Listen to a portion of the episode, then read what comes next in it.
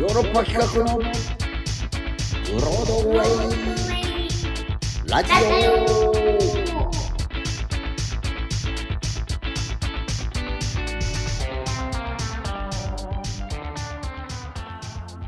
はいどうも。私ヨーロッパ企画で俳優をやっております。長野宗則です。そして、同じくヨーロッパ企画の藤谷莉子です。はい KBS 京都 RNC ラジオ CBC ラジオをお聞きの皆様どうぞ今週もよろしくお願いいたしますお願いいたします。はい。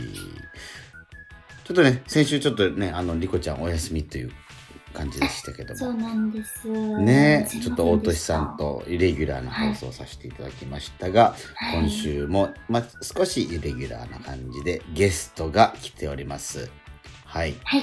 えー、まあ、ヨーロッパ比較のね、舞台作品、映像作品とかでもすごくよくお世話になってる女優さんでございます。沙織さんです。どうもどうも、さおりです。よろしくお願いします。よろしくお願いします。よろしくお願いします。ね、もう、もう最近では99論上舞台で一緒にツアー回って、はい。ええお世話になりましたが。お世話になりました。はい。なんか、えなんかね、こう終わった後に、やっぱりこう、打ち上げね、打ち上げがないので、こうう、みんなとこう話す、しっぽり話す間もなく解散だったので、いやーな、なん、そうですね、でも、なん、なんで、なんかこう、不思議な感じです。あ、終わったんだよな、みたいな。ね、なんか。余韻なくプツプツそうって終わるみたいな。そうそう。ね、うん。終わり方したんで。まあね、99論城の後もね、だいぶ経ってみんなそ、皆さんそれぞれのお仕事なさって、まあそうですよ。もうだいね、もうだいぶ前の感覚でもありまあ、ますね。2月いっぱいね、やってましたけども、みんな、会ってないですもん、僕も劇団員と。長かったですね。ううんん。ね、でそんな沙織さんですけどもね、えー主演映画が5月21日から、えーケーズシネマから公開されて全国順次公開される映画がございます、えーそのタイトルちょっと沙織さんからお伝えしていただいてもよろしいでしょうか？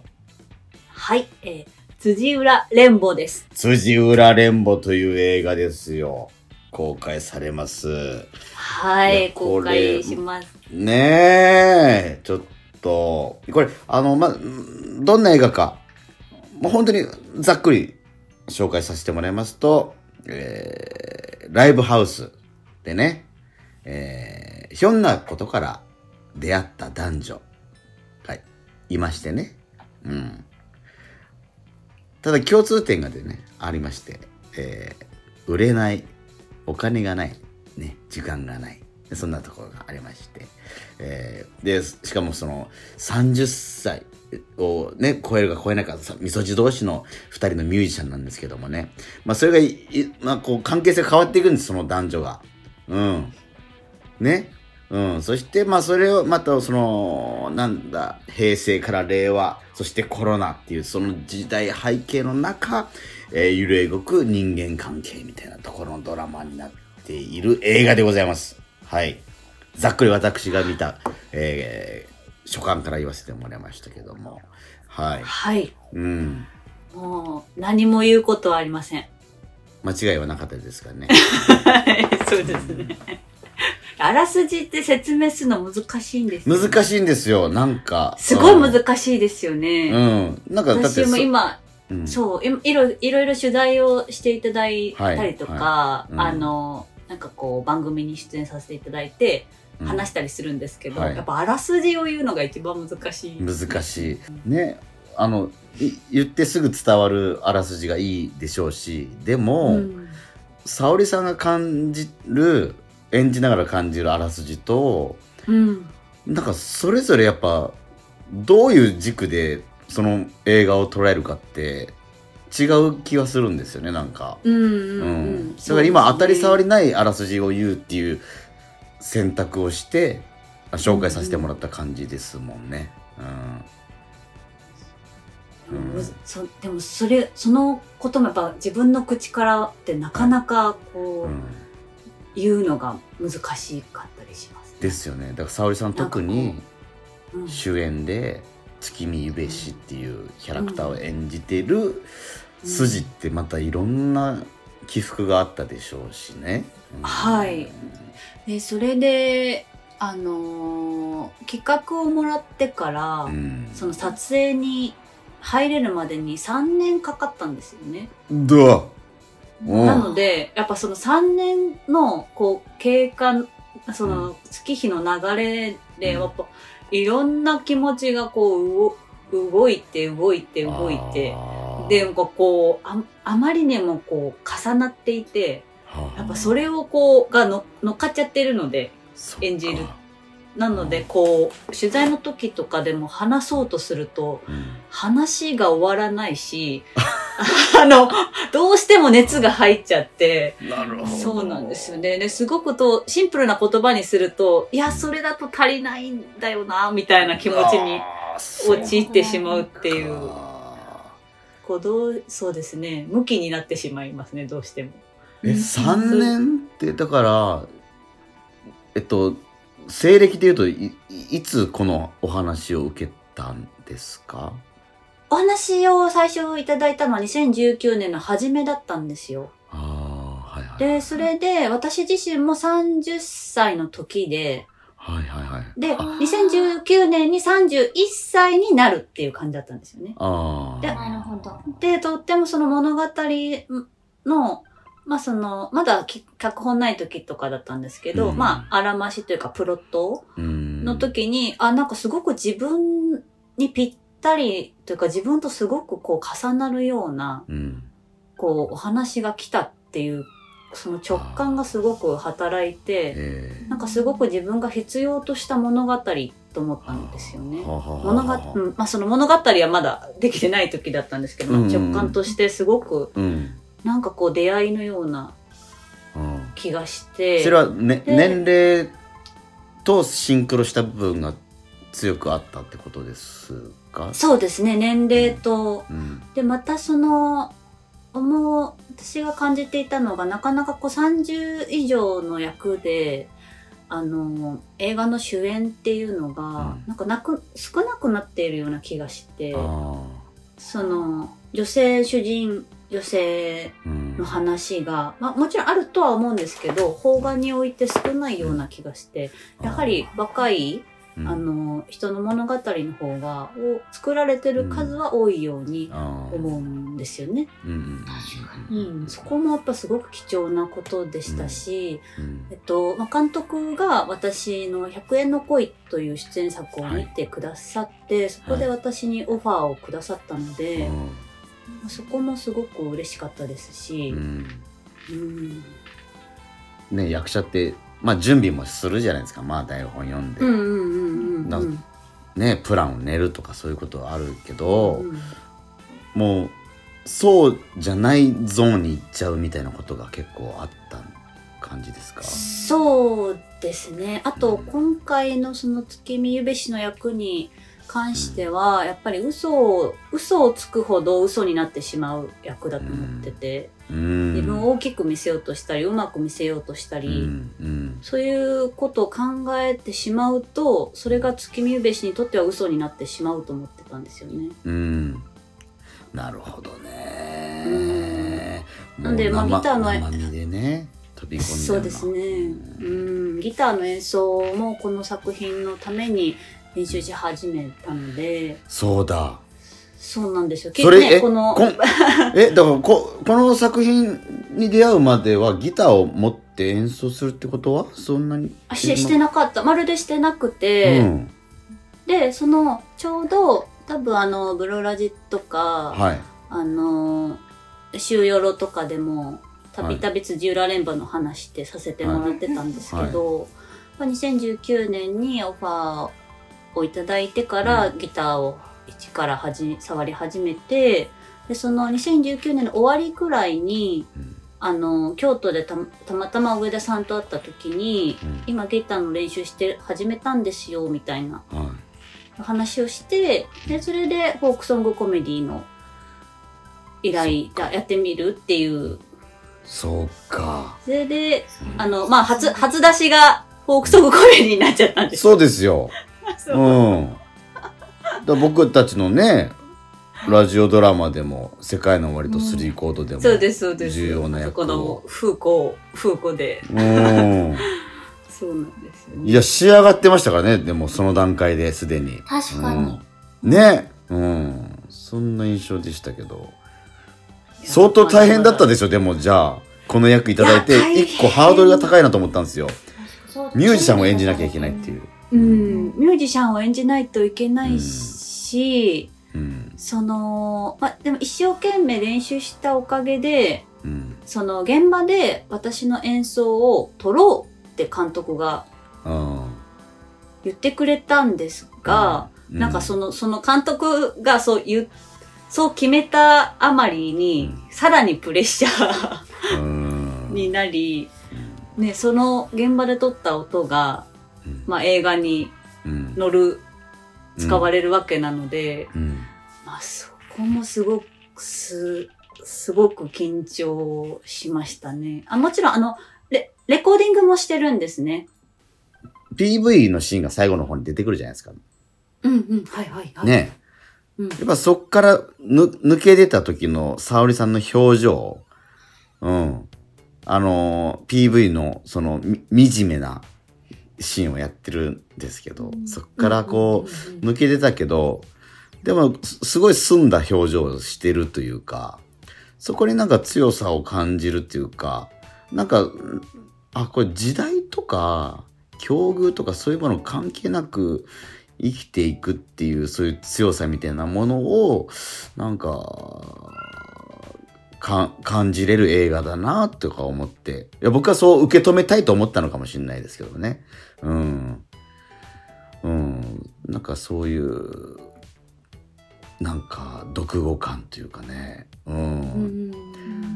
うん、パワーをもらいましたね、今回の映画は。はい。うん。こうもしちょっとそのこう前を進んでいきましょうみたいなことをね、うん。つ伝えるものではない、うんそういうメッセージじゃないうん気がするんですよね。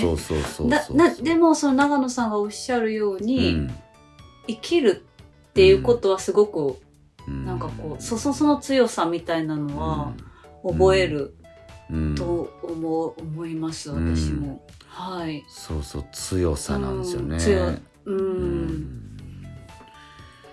や、ちょっとこれは、いや、変なシーンもありましたけどね。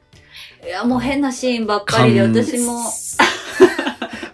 あれ、あの、監督が、監督、監督がね、うんあの、小野さんって監督がか、あの、彼の役をね、うんしてるんですよね。いや、そうそうそうそう。いや、ね監督自身、そうなんですよね。いや、大野さんっていう、その、脚本、監督、まあ、もう一人の主演。主うん、もう一人あの主演。の人もなんか独特の存在感ですね、本当に。本当にもう、シーンはどこにいつもあるのと思いながら。わかるそれはねねあの、映画の中でも感じました。うんう。んうん。そうそうそうそう。あのふわっとした感じが独特だったな。いや、ちょっとこれもうね、たくさんちょっとね、語り尽くせない映画だということが、えっと、お伝えしたい、とりあえず、これ、そのことを。うん。いやー、うん。嬉しい。うん。ああう、ん。うーん、まあでも本当にお二人に見てもらえてよかったです。うん。そして、ちょっと、うんずっともうむちゃむちゃ言ってた気がするんですよね。辻浦連母、辻浦連母って。いろんな、いろんなところで。うん。とにかく告知ありますかってやったら、辻浦連母ってずっと言ってたと思うので。うん。いや、これは、ね、またこれミュージシャンが見たら、その、いもっとリアルにその痛々しさとかね、あの、感じる部分が多いでしょうし、うん。そう、そう、そうですよね。いねろんな。うん。で、み本当いろんミュージシャンの方にも見ていただいて、こううんミュージシャンからすると、うんこれないよとかも全然ああ、なるほど。ね、あるので。そううんうんあれと言わ言われたことも全然あります、こういうことないかなとか、いや本当になんかこの、今のこの時代をね一緒に同じ空気を吸ってる人たちにいろんなね視点で感じてもらいたい映画だなと思いました。はい、はい。絶対映画館に見に行きます。私も公開された暁にはもう一度。本当ですか？ね、はいおかわりありがとうおねかわりしていきましょうこれは。はい。いや本当に沙織さんね貴重なね主演月見べし役の沙織さんに、えええーラジオ出ていただき光栄でございます。はい。こちらこそありがとうございます、引き続きキャンペーンとかねこのね本当にいろんなところで記事が出たりすると思うんでリスナーの皆さんもぜひチェックしてみてください。はい。はい。本日のゲストは沙織さんでございました。ありがとうございました。ありがとうございましたよろしくお願いいたしますはい。それでは当番組のおご無沙汰のメインコンテンツでございます。ラジオドラマのコーナーに行ってみましょう。えー朗読の方をね、させてもらおうと思っていますけども、えー今日はリコちゃんからね。はい。はい。えー宮沢賢治さんの「イチョウの実」という、はい。えー作品を朗読します。ね、こちらは、栗ごはんさんでしたかね。お便りいただいて、はい、やらせていただきます。それでは、開演いたします。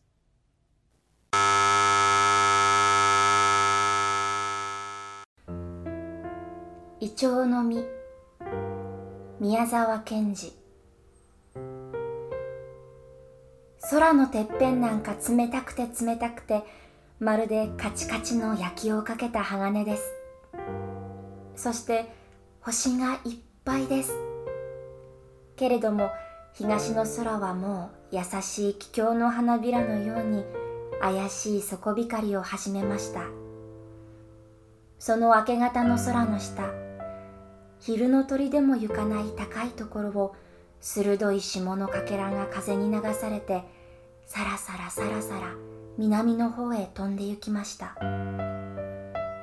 実にそのかすかな音が丘の上の一本一丁の木に聞こえるくらい澄み切った明け方です。イチョウの実はみんな一度に目を覚ましました。そしてドキッとしたのです。今日こそは確かに旅立ちの日でした。みんなも前からそう思っていましたし昨日の夕方やってきた2羽のカラスもそう言いました。僕なんか落ちる途中で目が回らないだろうか。一つの実が言いました。よく目をつぶっていけばいいさ。もう一つが答えました。そうだ忘れていた。僕水筒に水を詰めておくんだった。僕はね水筒の他には発火水を用意したよ。少しやろうか。旅へ出てあんまり心持ちの悪い時はちょっと飲むといいっておっかさんが言ったぜ。なぜおっかさんは僕へはくれないんだろう。だから僕あげるよ。おっかさんを悪く思っちゃすまないよ。そうです。このイチョウの木はお母さんでした。今年は千人の金色の子供が生まれたのです。そして今日こそ子供らがみんな一緒に旅に立つのです。お母さんはそれをあんまり悲しんで扇形の金の髪の毛を昨日までにみんな落としてしまいました。ねえ私どんなとこへ行くのかしら？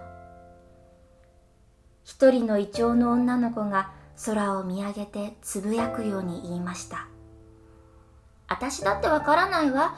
どこへも行きたくないわね。もう一人が言いました。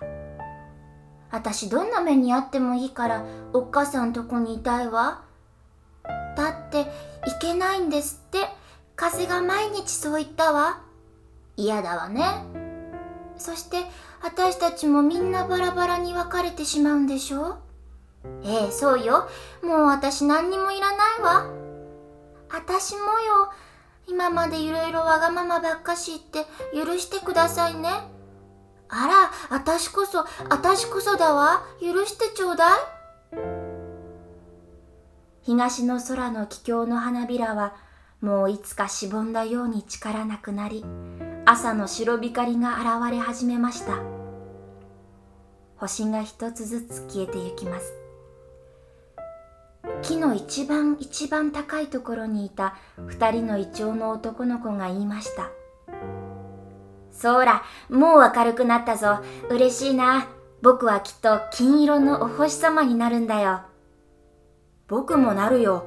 きっとここから落ちればすぐ北風が空へ連れてってくれるだろうね。僕は風じゃないと思うんだよ。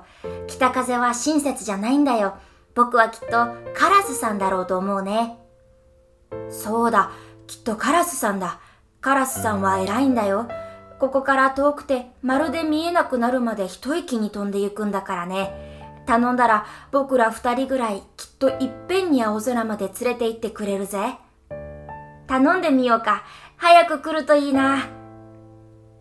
その少し下でもう二人が言いました。僕は一番初めに杏ズの王様のお城を訪ねるよ。そしてお姫様をさらっていった化け物を退治するんだ。そんな化け物がきっとどこかにあるね。うん、あるだろう。けれども危ないじゃないか。化け物は大きいんだよ。僕たちなんか鼻で吹き飛ばされちまうよ。僕ね、いいもの持っているんだよ。だから大丈夫さ。見せようか。そら、ね。これ、おっかさんの髪でこさえた網じゃないの？そうだよ。おっかさんが下すったんだよ。何か恐ろしいことのあった時は、この中に隠れるんだって。僕ね、この網を懐に入れて化け物に言ってね、もしもし、こんにちは、僕を飲めますか？飲めないでしょ？とこう言うんだよ。化け物は怒ってすぐ飲むだろ？う僕はその時、化け物の胃袋の中でこの網を出してね、すっかりかぶっちまうんだ。それからお腹中をめっちゃめちゃに壊しちまうんだよ。そら、化け物はチブスになって死ぬだろ？そこで僕は出てきて、杏ズのお姫様を連れてお城に帰るんだ。そして、お姫様をもらうんだよ。本当にいいね。そんなら、その時僕はお客様になって行ってもいいだろう？いいともさ。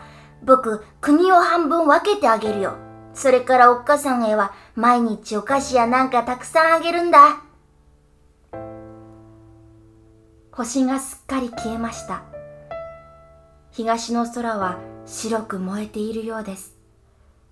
木がにわかにざわざわしました。もう出発に間もないのです。僕、靴が小さいや、めんどくさい。裸足で行こう。そんなら僕のと変えよう。僕のは少し大きいんだよ。変えよう。あ、ちょうどいいぜ。ありがとう。私、困ってしまうわ。お母さんにもらった新しい街灯が見えないんですもの。早くお探しなさいよ。どの枝に置いたの？忘れてしまったわ。困ったわね。これから非常に寒いんでしょ？どうしても見つけないといけなくてよ。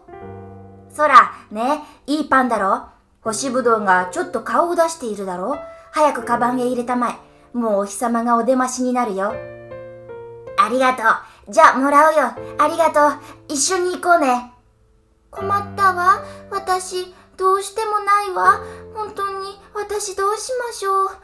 私と二人で行きましょうよ。私の時々貸してあげるわ。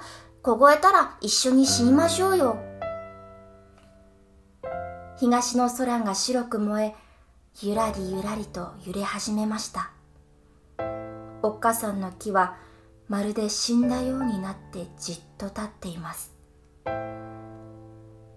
突然光の束が金の矢のように一度に飛んできました。子供らはまるで飛び上がるくらい輝きました。北から氷のように冷たい透き通った風がゴーッと吹いてきました。さよなら、おっかさん。さよなら、おっかさん。子供らはみんな一度に雨のように枝から飛び降りました。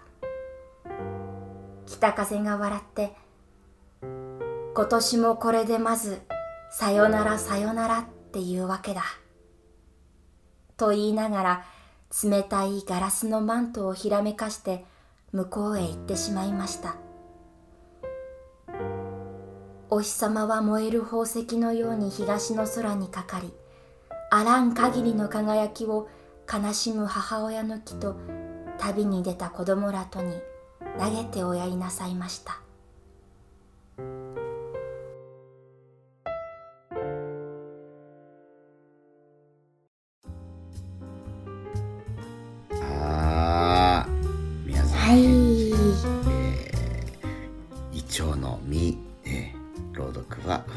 藤谷莉子でございました。はい。いやとても素晴らしかった。上手だなと思って聞いてました僕本当にとんでもないです、本当に。いやもう上手にお声のねなんか雰囲気を変える。いやこれ大変なことなんですよこれ。本当に。うん。ありがとうございます。いやこれリコちゃんにぴったりだなと思いましたよありんがとうございます。はい。いたた大変楽しく読みまして。うんうん。ちょっとね、あの、春で、まあ、秋の話ですけど、うん。なんかね、いいですよね。可愛らしくてね、うん。なんか可愛らしいお話で。ねい。や本当すごい宮沢賢治。いや宮沢賢治僕本当に小さい頃に触れてこなかったんでなんか、うんうんうん。本当このブロードウェイラジオでほほぼ触れてきてるっていう本当このなんかでも、大人になってから触れるとなんか染みますよね。しみる。うん。なんか子供ね今回ので言うとやっぱ子供の視点とかあと母親の視点、うんうん。親の視点っていうかなんかねなんかそ、うん。いろんな想像がこうあちこちうんいけるのでなんかうん。とか自然の空気感とかなんかね、うんうんうん。うん、すごく昔の記憶もし刺激するし今の感性も刺激するってすごくいい、うん、本だなと思って聞いてました。うん。うん。